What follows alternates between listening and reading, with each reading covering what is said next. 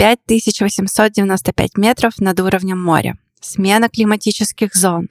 Минимум 5 дней на восхождение на самую высокую отдельно стоящую гору в мире. Да, сегодня в выпуске будет про восхождение на Килиманджаро.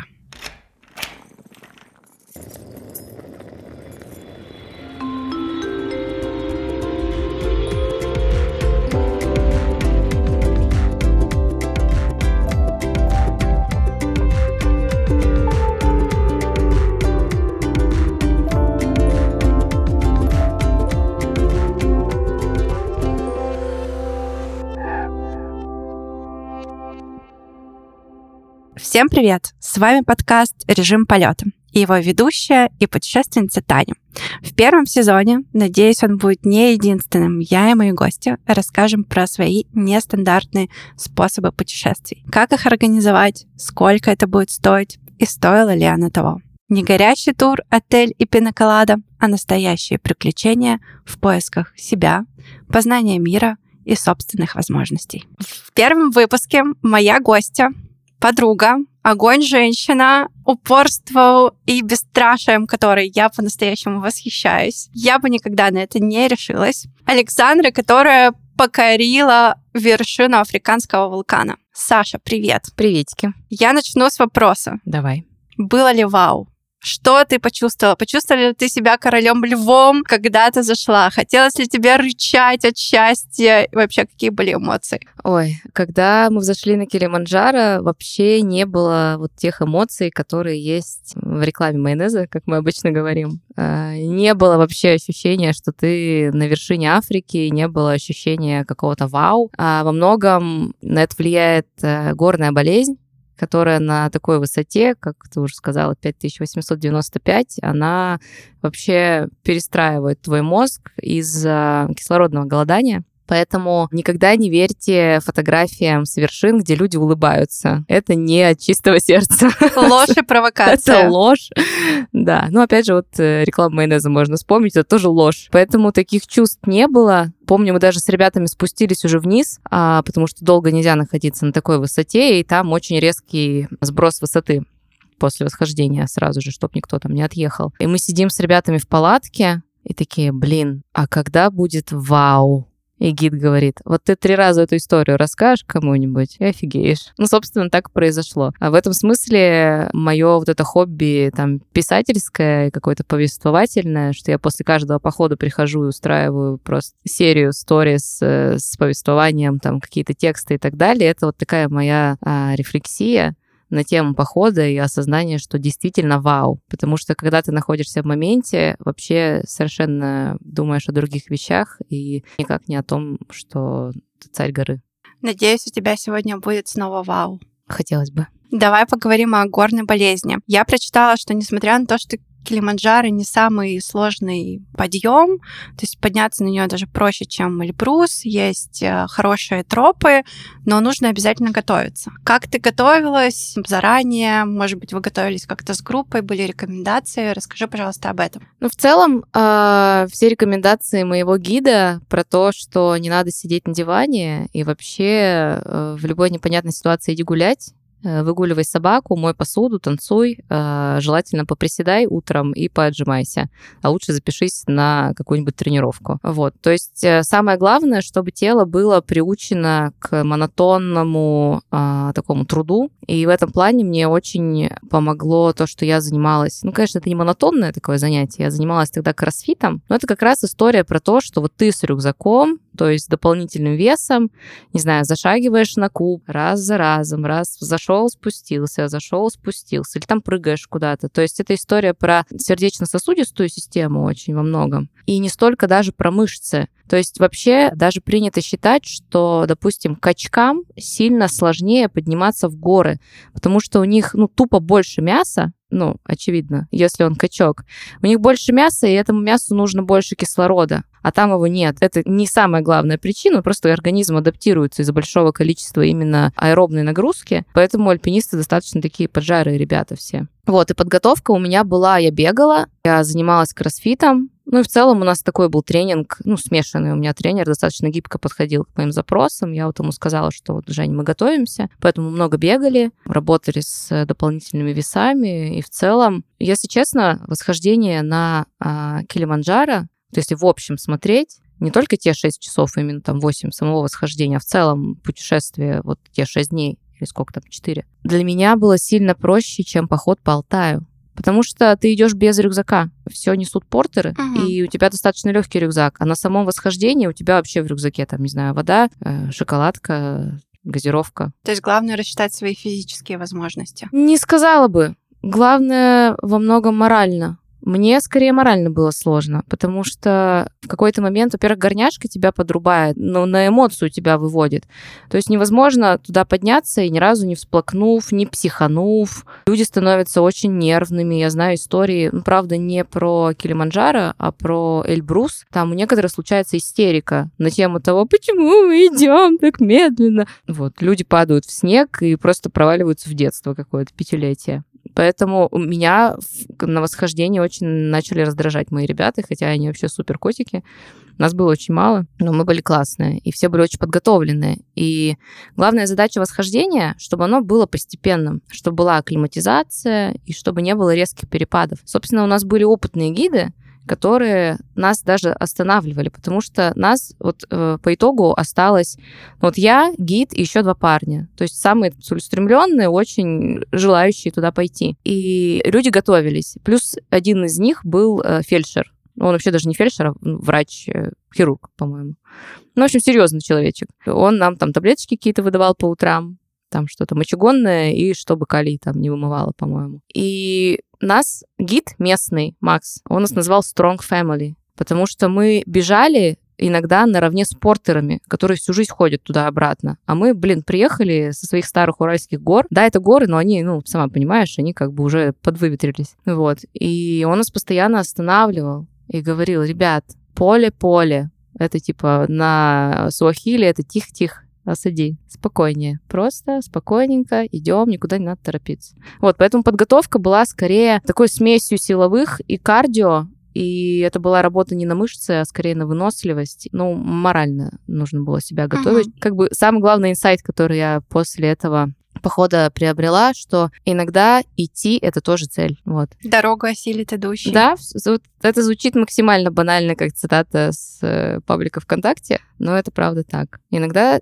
идти — это тоже цель. Скажи, пожалуйста, были ли у вас кислородные баллоны с собой? Насколько это обязательная часть э, такого путешествия? Это э, обязательная часть путешествия. Кислородные баллоны обязательно есть у принимающего гида они лежат у него в палатке. Нам они не пригождались, нам вообще ничего не пригождалось, потому что мы были strong family. Но мы допытывали, естественно, Макса, как, как у остальных, uh-huh. кто у тебя был до нас, ну, вот эти все вопросы. И он говорил, что у него были команды, которые выстраивались в очередь к нему за кислородным баллоном а мы даже не вспомнили о нем. У нас был пульс-оксиметр, все было идеально практически. Замеряли сатурацию. Да, да, мы замеряли сатурацию. Ну, просто еще ремарка, это было в 2020 году, угу. и тогда сатурацию замеряли все, это было трендом. Да, и у всех был пульс-оксиметр, да. Но у нас вообще пульс был у всех идеальный. Кислород был, особенно для той высоты, каком-то тоже супер классный показатель.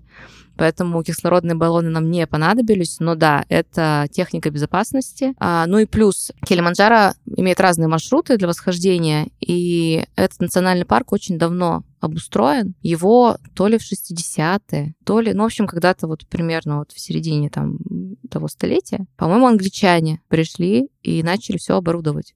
Ну, то есть, реально, там супер оборудованные тропы, вплоть до того, что э, внизу, где люди живут, обычные жители Танзании, э, городка Мале, там нет таких благоустроенных туалетов, как на маршруте. Просто потому, что в том национальном парке были вот эти вот э, англичане, которые все благоустроили. Поэтому там с безопасностью все супер как бы классно. Там прямо по тропе вдоль э, лежат такие носилки, что-то среднее между тачкой такой Мгм. садовый, и носилками. Они специально сделаны для того, чтобы если у человека на высоте начинается отек мозга из-за кислородного голодания, чтобы его кинуть на эти носилки и быстро его спустить. Вот. Там все схвачено. Сделано для людей. Ну, да, да. Саш, еще такой вопрос. Хотелось бы пояснить нашим слушателям, как ощущается вообще горная болезнь. Что это? Тебя тошнит, болит голова. Для тех, кто никогда не испытывал этого чувства. Горняшка, она вообще ужасна на самом деле. Она отчасти выглядит как пищевое отравление, и на каждом раскрывается по-разному. А у кого-то начинается неконтролируемая диарея, и ты ничего не можешь с этим сделать. Ну ничего, ну организм вот так реагирует. А кого-то начинает тошнить, а у кого-то сильно болит голова, там общая слабость, э, нервозность. Ну то есть это вот на центральную нервную систему все Мгм. влияет. У нас команда была достаточно крепкая, Strong э, family. Strong Family, да. И у нас, по-моему, даже как-то голова, может, там последний день чуть-чуть побаливала, и все. Но еще сладости, да, помогают. Ну, сладости скорее помогают э, не выбиться из сил. Мгм. Ну, вообще в любом походе сладости это святое. Как бы в походе сгущенка не считается обычно вообще. Все идет э, на благо похода. Поэтому сладости это база. Не знаю, насколько они помогают или нет. Но так как в Танзании, ну именно в национальном парке вот Килиманджаро, нельзя ходить самостоятельно, то есть только с э, оплаченными гидами, и только там супер все должно быть э, везде зарегистрироваться нужно, все супер официально. А там даже вот эта сфера услуг, все конфетки, и там печеньки, все уже рассчитано и принесено, и уже теплый тазичек стоит, тебя ожидает, и в целом ты голодным там не останешься. Ну, кухня там, конечно, тоже специфическая, но как бы вариантов-то особо нет. Походная. Ну, походная кухня тоже, знаешь, разная бывает. Так. У меня, например, э, фаворит из этого похода — это огуречный суп. Это просто хрючево какое-то полнейшее. Они, ну, то есть, Даже звучит так себе. ну, звучит отвратительно, на вкус еще хуже. Но а, нужно добирать калорий, поэтому ты что, ну, невкусно, но я ем, как бы. И мы долго не могли понять. А у них еще акцент, и мы спрашиваем, типа, what kind of soup is that? Они такие, cucumber. Мы такие, что? Ну, то есть даже в голову никому не, могло, не могло прийти, что речь про огурец. А потом он просто прибежал уже к нам в палатку и показал.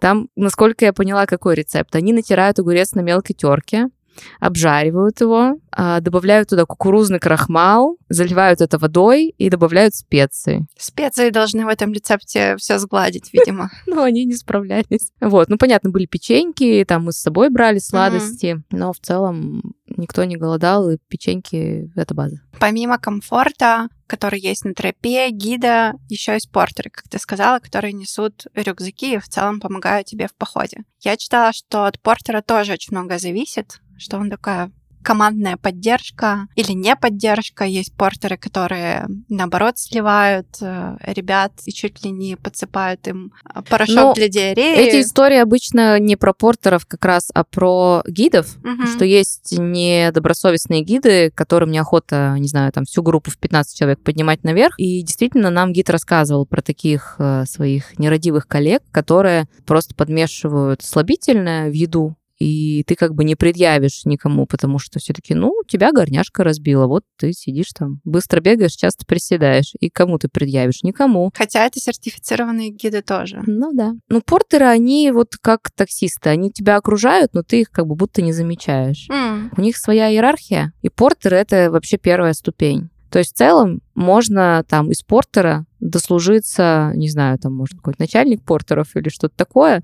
Потом ты дальше повар, что сразу же говорит нам о качестве еды, которая там огуречный суп. По- После повара ты можешь стать там типа помощником гида, а потом уже там куча каких-то сертификаций там и так далее, и так далее. Вот. А портеры — это вообще волшебные люди, они будто совершенно другой планеты, у них будто совершенно другое тело, другие отношения с гравитацией там, и так далее. Ну, было просто реально смешно, потому что мы идем, у нас супер легкие рюкзачки, у нас там супер дорогая экипировка, а, профессиональная, там, походная, и мы идем там, пыхтим, а они идут, у них на голове огромные такие баулы, в котором два рюкзака, или у кого-то там общественные какие-то палатки, не знаю, кастрюли, в котором они варят это замечательный огуречный суп. Ну, реально огромная такая вот, э, не знаю, сколько там даже литров, наверное, ну, под сотку, наверное, если про объем говорить, большие такие тюки, естественно, тяжелые. И они идут, несут их на голове, он идет в рубашке, В сланцах. в сланцах и в каких-нибудь брюках. И он просто как верблюд вот так вот лавирует между нами, что-то там себе насвистывает и струячит в точку дальше на горизонте. И мы такие, что? Ну, то есть это особые вообще ребята. Они очень уже к этому всему привыкшие. Опыт в них. У них, да, опыт. Э, понятно, это там не самая золотая работа, но тем не менее. Там, по-моему, на одного человека то ли два портера, то ли три расчет такой, чтобы еда уместилась, чтобы все там общественные пространства ну, там палатки и вот это все. Интересные, конечно, ребята. Ну, это невероятно. Ну, это Сколько просто... туристов за год они видят и поднимают? Ну, это вот такую цифру я точно не могу назвать, но опять же это зависит от года, потому что, опять же, повторюсь, мы ходили в 2020 году, и это был октябрь, и мы были, по-моему, вторыми у нашего гида в этом сезоне. Первыми была какая-то парочка, которые поженились и решили, что поход на Килиманджаро — это замечательный способ провести э, свадебное путешествие. Узнать друг друга лучше точно. Ну, безусловно. Вот. И понятно, что это была специфика 2020 года. Килиманджаро достаточно популярный маршрут, как раз за счет того, что он в целом достаточно проходимый, даже для людей без подготовки. И там, например, был лагерь, в котором мы стояли. Там огромная такая площадка, как знаменка. Куча палаток, но в 2020 году их было поменьше, и нам гид рассказывал, что, говорит, часто, когда высокий сезон, тут столько палаток, они все плюс-минус одинаковые, даже если ты запомнил, что у тебя, не знаю, желтая палатка, таких желтых палаток может быть 10 штук, и ты в сумерки ушел в туалет, выходишь из туалета, и ты не понимаешь, где твоя палатка. То есть это в целом реальная история, и там очень много людей обычно. Я не знаю, насколько достоверные данные, я прочитала, что в год поднимается 50 тысяч человек, из них 5-6 летальных исходов. Примерно 1% тех, кто ну, сильно переоценил свои а возможности. А летальные исходы там могут быть и не из-за того, что человек там что-то недооценил, переоценил. А, нам гид рассказывал историю, что у его коллеги а, была такая ситуация. Поднялись они группой на ледник, ну то есть все уже на вершину, на Ухуру пик, и он выходит на кромку кратера как раз. И была история, что поднялся мужик такого среднего возраста, чуть постарше, встал на эту кромку, покурил, докурил и бросился вниз. И его очень долго не могли оттуда достать, потому что там разряженный воздух, и вертолет туда не долетит. И это тоже к вопросу о смертности, но это немножечко не та смертность. Ну, понятно, бывает смертность, когда там плохой гид, например, и когда разрешают спать на вершине. Ну, то есть бывает такое, что, ну, нам рассказывают тоже гид про каких-то нерадивых э, чуваков, что он всегда говорил, не смотрите, если кто-то сидит, а мы идем. Типа, это не потому, что я плохой, а потому что нельзя сидеть, потому что нельзя спать. Не смей, вставай, иди. Если не можешь, давай я тебя спущу. Потому что если человек там садится и засыпает на вершине, то он уже не проснется, скорее всего. Вот. Но Немножко в целом это жутко. очень безопасно. Классный парк, много троп, все комфортно. Слушай, ну если сравнивать с, с Эверестом, то там люди вообще ориентируются по трупам. После трупа в синем э, пуховике поверни налево. Ну, как бы, это все-таки другой уровень экстрима. У меня есть вопрос вообще как девчонка девчонки. Так. Сложно ли в походах, особенно в таком сложном походе, быть девчонкой? Насколько это эмоционально, насколько это в группе, какая группа вообще, какой состав? Может, Если честно, одна... я думала, что этот вопрос будет про гигиену, потому что меня все время спрашивают, а как вы моетесь? Да, этот вопрос тоже есть, не скрою. В том числе, потому что, ну, не знаю, пацанам, наверное, они больше к этому приучены, кто постоянно ходит в походы, вот. А девочкам и гигиена, и эмоциональная составляющая тоже очень важна, насколько ты себя чувствуешь комфортно, Если честно, безопасно. вот я хожу в походы уже сколько лет? Пять, шесть? И первое наблюдение, девчонок всегда больше, чем парней. Здравствуйте, приехали. Всегда, да. Ну, вероятно, статистика такая, потому что я хожу организованной группой с проверенным гидом, а пацаны, вероятно, ходят сами, а потом их ищут по лесу. Наверное, так, не знаю, ну, тут не смотрела официальную статистику, но я вижу просто по динамике той компании, с которой я хожу, там бывают походы, где одни девчонки, и пацан — это только гид. Но они там все и дрова рубят, и в пятером помогает ему бревно тащить какое-нибудь. Ну, то есть там в целом, ну, не отмажешься. И, наверное, группа, в которой было больше парней, чем девчонок, это вот единственный раз, когда я ходила на Килиманджаро, когда была я, гид и еще два пацана. А в остальном, что касается там моральной какой-то истории, что принято считать, что девчонки более эмоциональные, ну, как показывает практика, нытики есть вообще по обе стороны. Я была в походах, где была истеричная девчонка, я была в походах, где был истеричный парень, и я бы вообще никакую корреляцию бы здесь не провела. Мне наоборот кажется, что девчонки иногда более стойко переносят какие-то там... Все равно иногда бывает, не знаю, может, ботинки не сильно подходят, там новые, например, там можно очень сильно намазорить ноги, и это звучит смешно, но это очень больно. Или там, не знаю, получить какую-нибудь травму по глупости, особенно на стоянке, вообще как нефиг делать. И тоже девчонки нормально с этим справляются. То есть, да, понятно, девчонка не утащит столько же килограммов валежника, сколько пацан но она просто сходит три раза. Ну, то есть, если будет надо, девчонки, которые ходят по ходу, они соберутся, пойдут и сделают. Лайк like таким девчонкам. Вообще респект. Да. Могу прикол еще короткий рассказать про горняшку. С удовольствием. С удовольствием послушаю. А, да, немного о том, что такое горняшка и как она влияет вообще на восприятие. А мы когда поднялись а, уже наверх, мне как раз по вот этим ледяным пластинам помогли гиды пройти.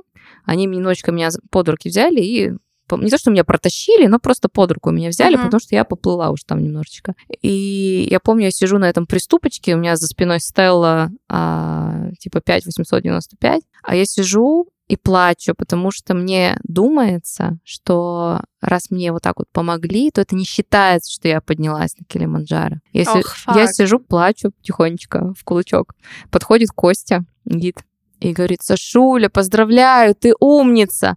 А у меня в голове первая мысль, что он меня хвалит просто потому, что я девчонка. Это к вопросу, как да. кого быть девчонкой. Да, ну, это горняшка.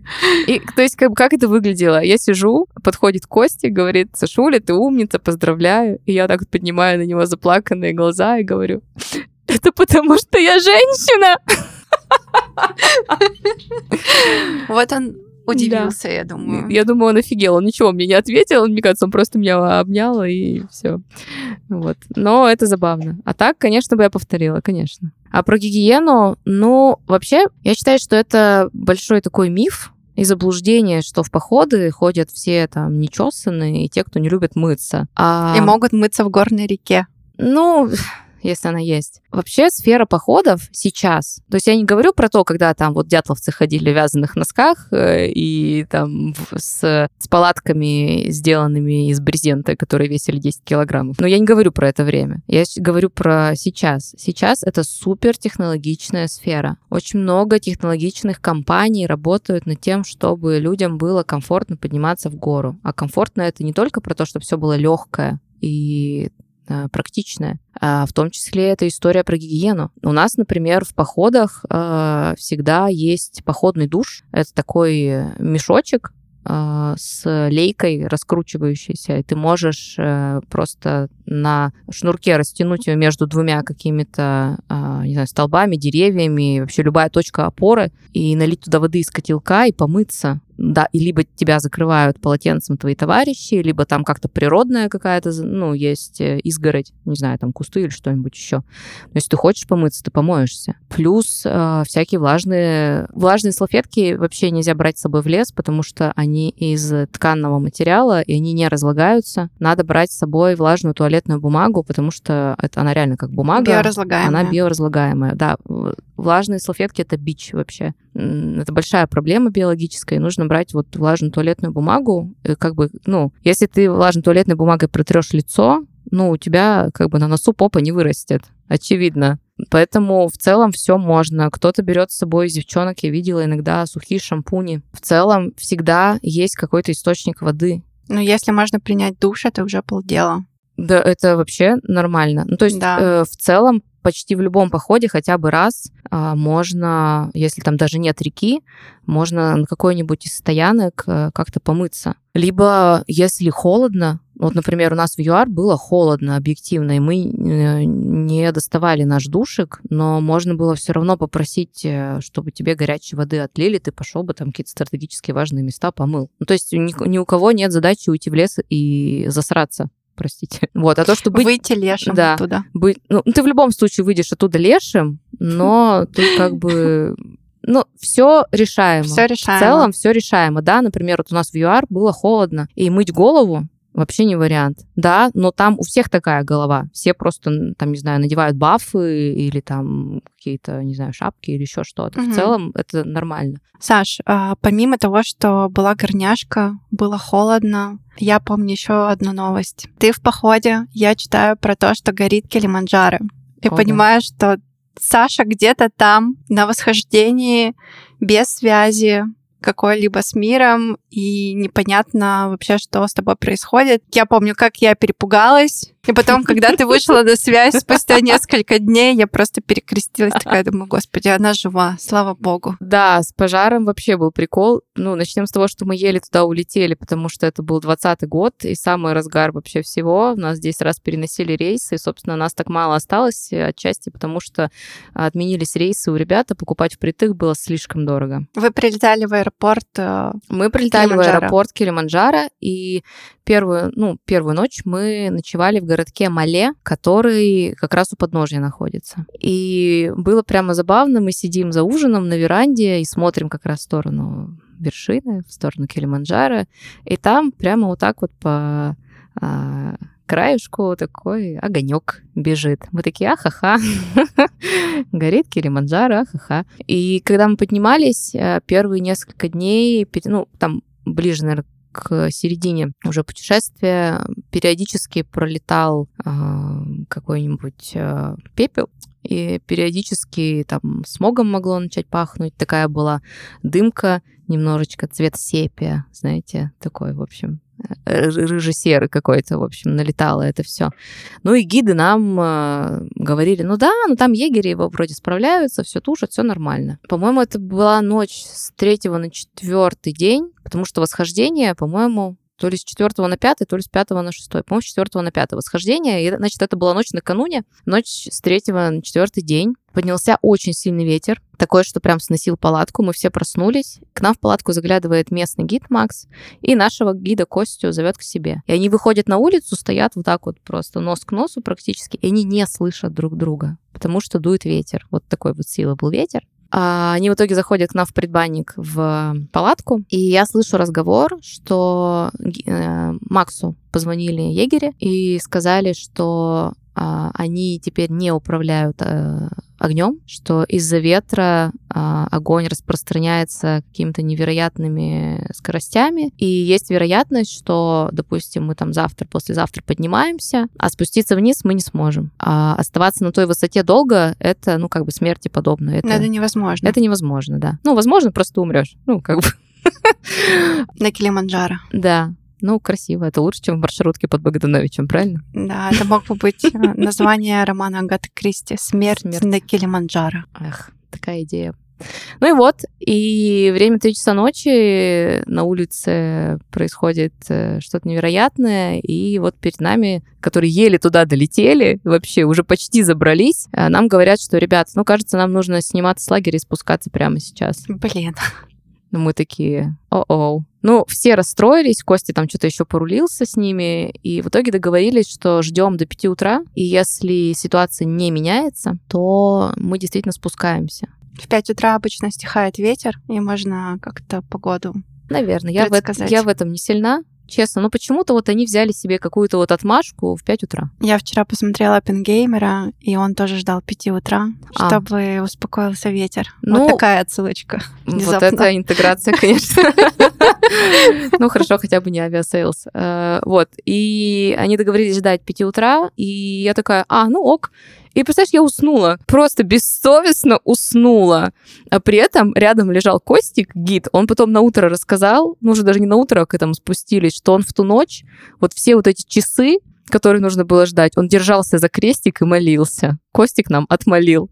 Костик — это ваш гид. Костик, да, наш гид. Костик котик вообще. Бог его слышит, мы теперь знаем. О, да. А, и, в общем, ситуация какая? Я просыпаюсь, смотрю, пацанов нет. Думаю, ну если бы они уходили, они бы, ну, меня бы, ну, палатку минимум они бы точно собрали. Тебя бы позвали. Меня бы позвали, да, растормошили. Пацанов нет. Я прислушиваюсь, тишина. То есть ветер стих.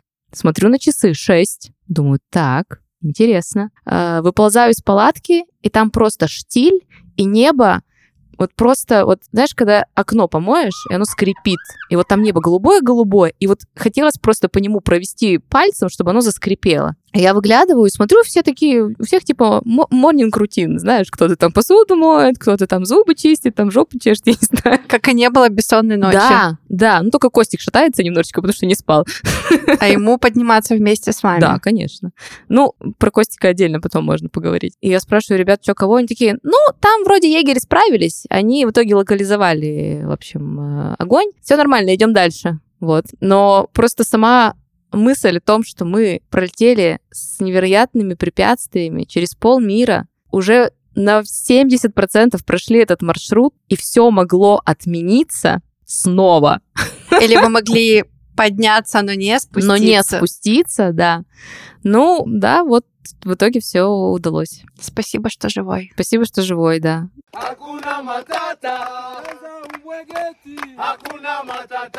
Ты уже несколько раз упомянула про то, что было очень сложно долететь. Расскажи, пожалуйста, про свой перелет, как добраться до Килиманджаро и сколько это стоит. Ой, слушай, ну за три года все могло поменяться. Пожалуй, все очень сильно поменялось, но изначально у нас был перелет э, Москва-Доха, это Катар, Доха-Килиманджаро. То есть мне нужно mm-hmm. было только долететь до Москвы, а дальше мы одной авиакомпанией Катар Airways или Airlines, все время путаю. Ну, в общем, вот катарскими авиалиниями мы летели бы до финальной точки назначения. Но случился 2020 год, коронавирус. Э, некоторые авиакомпании вообще отменили просто все свои рейсы.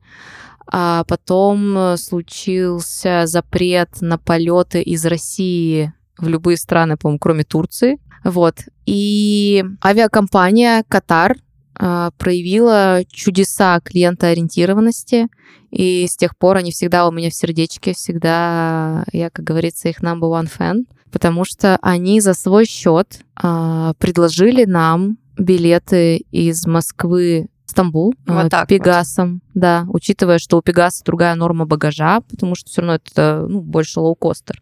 А у нас багаж, ну, там типа 23 килограмма, потому что рюкзак. А, и они за свой счет предложили нам эти билеты, они обкашляли все пересадки. Все решили за вас. Да, они все решили. Ну как, мы, конечно, повисели там на линии, порядочно. Угу. Но, тем не менее, они без доплат нам э, все организовали. Ну, для сравнения, э, французские авиалинии просто отменили рейс и предложили купить в три раза дороже, и поэтому у нас там, например, парень один не смог с нами поехать. Вот. Поэтому катарские авиалинии всегда любовь э, в моем сердечке. Я Мы... прямо сейчас смотрю на одном известном сайте авиабилеты, и вот добраться до Москвы, добраться из Москвы в Килиманджаро стоит 54 тысячи рублей. Я предполагаю, что в 2020 2020 году э, катарами, наверное, это было сложнее и дороже. Если честно, я не помню, сколько это стоило. И это не важно. Ну, я думаю, что это стоило, мне кажется, 1090. Я думаю, что это цена от а, возможно, десятью пересадками более комфортный рейс, наверное, сейчас э, плюс-минус ну, так стоит. наверное, да. Ну, цены, как мы понимаем, вообще супер волатильная штука на авиабилеты, поэтому так. Саш, Сколько всего заняло твое путешествие вместе со всеми этими безумными перелетами, путешествием еще по Занзибабру, восхождением? Две недели? Не больше двух недель. Не больше двух да. недель? Да. Ты уложилась? Да. Я ответственный офисный, офисный сотрудник. не, в целом, ну, не больше двух недель вместе с там э, три дня, мы, по-моему, на Занзибаре провели, четыре. В целом это недолго. То есть само восхождение это вообще там с четвертого на пятый, по-моему, день. Шестой день ты спускаешься. Потом мы еще поехали, там как было, мы в пять вечера уже заехали в отель, спустились, когда помылись, а в пять утра мы выезжали на сафари. Вау, вот эта программа. Да, а на следующий день в 5 утра мы вставали, чтобы в 7 утра улететь на Занзибар. Ну там вот так вот вообще одно за одним было. Как с такими переключениями справляется организм? Сон, смена вообще часовых поясов? Я отлично спала в том походе. Возможно, это была горняшка или то, что, не знаю, рядом со мной спали два теплых мужика. Я, ну, не знаю, даже не два, три. Уютно. Ну, рядом было два, потому что слева и справа. Сверху никто не спал. Я вообще отлично спала. То есть даже в стрессовой ситуации, когда мы были на волоске от того, чтобы все погорело в прямом смысле этого слова, я все равно хорошо спала.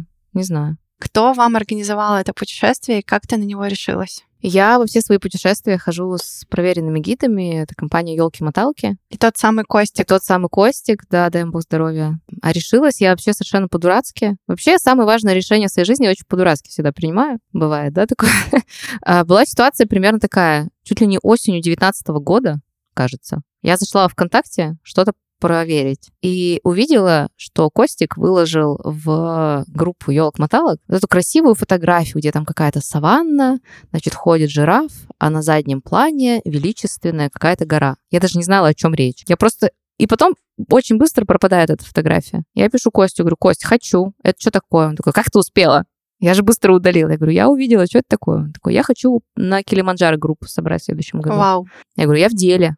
Честно говоря, я понятия не имела, какая высота, где находится Килиманджаро. Мой максимум то, что на Килиманджаре живет... Что это в Африке? Нет, песня там есть. На Килиманджаро живет черная богиня. Вот это вот мой максимум был вообще. Вот. В итоге я подписалась вообще совершенно не понимая, на Не что. глядя. Не глядя. Ну, я решила, блин, ну я тренируюсь. И в целом, наверное, справлюсь. Что, я вроде молодая. Мгм. Поэтому совершенно безбашенное было решение. И нас в итоге таких э, собралось человек 15. Но когда случился 20 год, начались все вот эти отмены рейсов, ограничения, бла-бла-бла. Понятно, очень многое стало под вопросом. Вас осталось четверо. Нас в итоге, да, осталось четверо вместе с гидом. Но остались, видимо, самые замотивированные, самые Целеустремлённые. целеустремленные, да. Вот, но вообще, если возвращаться к вопросу, мне нравится ходить с гидами. Я не считаю, что это какая-то слабость там или еще что-то. Блин, есть профессионалы своего дела, которые знают, куда тебя вести, знают, из какого ручья пить, а из какого не пить. Тем более в такие Начнём с опасные путешествия. Ну да, в целом с такими проводниками, мне кажется, сильно комфортнее. Ну и мне нравится то комьюнити, которое выстроено вокруг э, этого, ну, бренда, наверное. Мгм. В целом, я считаю, что в походы не ходят прям совсем уж плохие люди, потому что поход слишком экстремальная ситуация, любой поход. И обличает людей очень Да, сильно. очень сильно. Ты как в бане находишься в общественной вообще. Мгм. И сразу все дерьмо лезет, если оно есть. А, Поэтому там люди все примерно одного какого-то образа мысли. И в целом, ну, бывает один какой-нибудь человек залетный, Мгм. но есть такая штука, как групповая динамика, и все друг на друга влияют все равно, и под конец человек все равно с какими-то новыми мыслями даже о своем поведении выходит из похода. Меняется Ну, вместе с Я вами. думаю, да. Ну, то, то есть не то, чтобы человек там сразу резко поменялся, но я думаю, он что-то про себя понимает. Ну да, группа диктует некоторые нормы. Да. Как себя вести. Если говорить э, про само путешествие, помимо восхождения у вас было сафари, вы купались в океане, что еще было супер классного? Если честно, больше всего, вот кроме восхождения, мне понравился момент, когда мы заселились в номер, я помылась и легла на кровать. А, да. Так Этот вы- сладкий Э, момент. да, это было лучшее, вот кроме восхождения. Ну, сери- ну я шучу, конечно. Но а, так получилось, что мы с Костиком, с гидом как раз жили вместе, потому что Мгм. был вариант еще с одним из малознакомых мужиков э, жить. Ну да, мы поднялись на Килиманджаро, мы виделись э, шесть дней. Спали в палатке рядом. Ну да, ну палатка же, что, господи. А, и в итоге я... вот А у меня варианта не было, ну, одну меня никто бы не поселил. И было прям смешно, значит, э, мы там по очереди каждый сходил в душ, и я помню, я лежу, и Костик выходит, тоже ложится. Я говорю, знаешь, Кость, вот меня когда-нибудь спросят, что самого лучшего было в моей жизни в постели, я скажу, что вот это. И он лежит рядом на соседней постели, такой, ага. 18 плюс подкаст, если что. Да? Да, да, да, все так. Вот. а, И что еще было классного? Это был мой первый сафари. А, Было невероятно увидеть э, животных в естественной среде обитания. Сафари мы ездили в национальный парк Нгора-Нгора. А, Его фишка в том, что он находится в кратере уснувшего вулкана, там его диаметр 20 километров, и это такая около естественная среда, а, где животные, собственно, тусуются по своим законам. И я ехала, и я не верила своим глазам, потому что я все это раньше видела только в телевизоре. Это были либо программы типа National Geographic, либо мультики про там Тимона и Пумбу и Короля Льва. На уроках географии еще. Ну да, но а, когда мы ехали по там, тропе, и я вижу, что идет бегемот, а у него на голове маленькая птичка, я взвизгнула. Я говорю, это неправда, они все нас обманывают, это постанова. Над мной все, конечно, посмеялись. Но это правда. То есть это опять же к вопросу о восприятии, насколько важно, откуда ты получаешь информацию. Если ты всю свою жизнь получал информацию про Африку, про то, как там все устроено из какого-то масс-медиа, то в голове очень сложно перестроиться, что, блин, так это не масс-медиа, это не придумали, это mm-hmm. просто они нарисовали так, как есть так, на самом есть. деле. Это не мультик что-то придумал, а это они просто протранслировали. И в башке что-то ломается вообще. Вот сафари, ну, невероятно было, да. Мы видели даже кошек больших, мы видели, и потому что обычно сложно увидеть, мы поймали тигриц, Uh, не, львиц, львиц. Мы поймали львиц, они там на солнышке валялись. И один... Как положено ли... львицам. Да, да, они там лежали, значит, э, в компании друг друга, и где-то немножечко подаль, вот так вот раскинувшись пузом кверху, раскинувший лапы и яйца, лежал лев. Очень величественно. Ну, это, конечно, невероятное ощущение. Не придумать, только увидеть своими глазами. Да. Сколько дней вы восстанавливались так после похода? Если честно, не помню. Мне кажется, я пролетела, и на следующий день у меня был рабочий день, наверное, ну или через день. Ну, после такого похода, конечно, лучше бы восстановиться. Но я для себя решила, что вот э, эта поездка на Занзибар, она была восстановлением. Угу. Ну, вот полтора суток я возвращалась, а потом, не знаю, там из дома поработала, может, как-то. Я не помню, если честно, То уже э, детали. В, в, в целом не было такого, что после отпуска требуется еще один отпуск. Ну, по-хорошему, наверное, требуется, но я его не брала. Да ты, наверное, на адреналине еще с э, подъемом. Вообще, Саш, зачем? Да хер его знает. Но есть какой-то внутри ответ, не знаю, испытать себя или, может, побыть далеко да по приколу. Просто по приколу. Ну, просто, блин, я там не была, прикол. Ну, а так, в целом, ну, Но наверное... ты очень легко решилась на это, и, видимо, правда, просто по приколу. Да, по приколу, потому что это история про проверить себя, это история про побывать там, где никто не был. Тем более, блин, это был 20 год. Да, 80% моих э, приятелей, вообще в целом сверстников, они, блин, до магазина даже не ходили. А это я поехала правда. на другой материк. Со всеми препятствиями. Да, да. Ну, это просто прикол. Ну, это то, что я буду вспоминать. И я ничего не имею против э, отдыха в ультра all inclusive. Я считаю, что это тоже замечательно. Это нужно отдых, да. Тоже нужно. Но это любовь к походам, она про людей, про желание попасть в это комьюнити, про желание вместе пережить какой-то опыт, а, про желание побывать там, где большинство не было, и увидеть какие-то вещи, которые там для тебя никто не видел. Которые Но... ты раньше видел только в телевизоре. Да, да, так, например, да. Или, например, э, восход э, по пути на вершину Килиманджаро. Красивый. Да. Мы прикрепим фотографию, чтобы вы тоже могли увидеть. Саш, а что ты себе привезла из Африки и такого путешествия? Был ли какой-то подарок самой себе, подарок воспоминания? Вообще, делаешь ли ты так? Ну, я стараюсь. А в Танзании относительно недавно открыли месторождение танзанита. Это такой голубенький камушек, он э, типа полудрагоценный или типа того. И я себе купила кольцо с танзанитом, э, такое голубенькое, как сейчас помню, в пересчете на рубли было 11 тысяч. А, по-моему, оно серебряное. Но оно у меня есть как раз вот в напоминание того, что я сильная, и я справлюсь. Так я привезла еще кофе, потому что они там э, делают кофе. Кофе был какой-то дряной, если честно. Ну, там от пачки к пачке зависит. Но для себя я привезла кольцо, потому что, ну, восхождение все-таки это серьезная штука, и хотелось как-то это зафиксировать.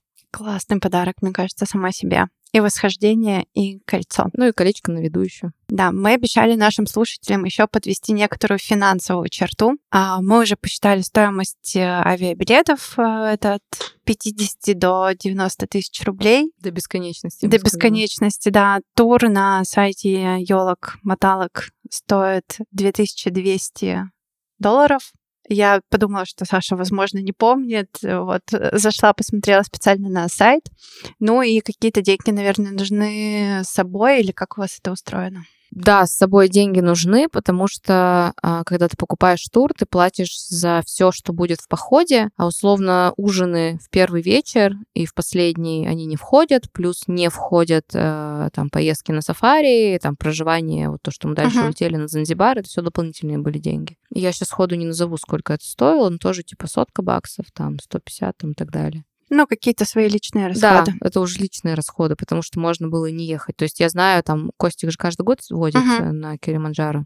И он, например, сам не остается уже на развлекательную, а, на развлекательную часть. часть. Да. А ребята сами, он просто подсказывает, кому обратиться, и ребята сами это все делают. Поэтому это, так как у нас был скаутский поход, то есть скаутский поход что означает? Что это ребята команды в первый раз идут, угу. ведут э, людей и сами идут гиды. Поэтому очень все было в первый раз, и поэтому Костик везде с нами прошелся. Ну а так по деньгам, да, взять там на развлечения, на какие-то экскурсии, может быть. Ну, ценник бесконечный.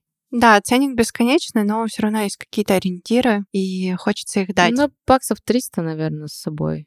На развлечения и пляжный отдых. Опять же, смотря какой запрос. Ну и цены даже в рестиках там тоже достаточно сильно разбегаются, потому что там, где для европейцев все оборудовано, там все супер дорого, естественно. Ну, если, не знаю, пройти в местный магаз, там можно, конечно, подешевле купить, но там не то чтобы супер безопасно. А что-то типа от стейков из страуса или каких-то местных деликатесов? Ну, разве что огуречный суп. Огуречный суп — это деликатес. Пиво у них есть местное, называется Килиманджаро. Логично. Да. Такое, Пенится, наверное. Ну, такое, да. Ну, такой лагерь обычный. Ухуру. Это тоже Ухуру пик. Это, собственно, вот вершина, по-моему, вот он Ухуру называет. Ну, uh-huh. пиво Килиманджаро точно есть, Ухуру под вопросом. А еда у них супер простая. Это курица, картошка, там миллион вариаций курицы. Ну, и европейцы привезли с собой пиццу, потому что это просто. Естественно. Пицца должна быть везде. Ну, где-то даже роллы были, но мы не рискнули туда сходить. Я бы тоже не рискнула, если честно. Саша, последний вопрос. Оно того стоило? Повторила бы еще раз. Да, я иногда думаю об этом, потому что мне очень понравились там первый, второй, третий дни. Ну и в целом вот э, то, что было до восхождения, до, до сильной горняшки. Ну, даже не то, что сильной, ну, в общем, до каких-то ярких ее проявлений. Мне очень понравилось. Это невероятно. Это космос. У тебя каждый день новый пейзаж, который не похож вообще ни на что. Мой самый любимый день это был, по-моему, второй. А, там было супер влажно.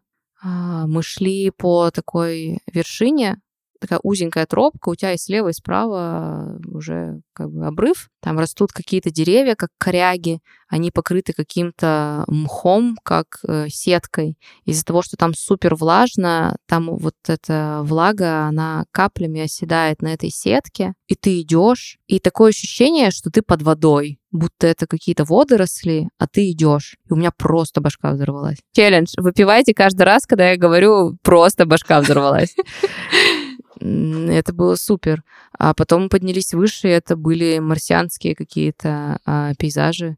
Это тоже было офигенно. А потом поднялись наверх, и там были ледники, которые, кстати, тают. И они там частично даже растаяли. Там Костик каждый год присылает фотку.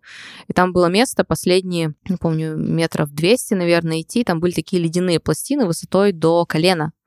И я помню, что мы все ноги себе там пооббивали этими, по эти, они об эти ледяные пластины, они так под углом немножечко были. И буквально через год он прислал фотку, их уже нет. Они растаяли. То там есть про... вот оно всемирное потепление. Да, да, там просто сыпуха осталась. Ничего себе. Да.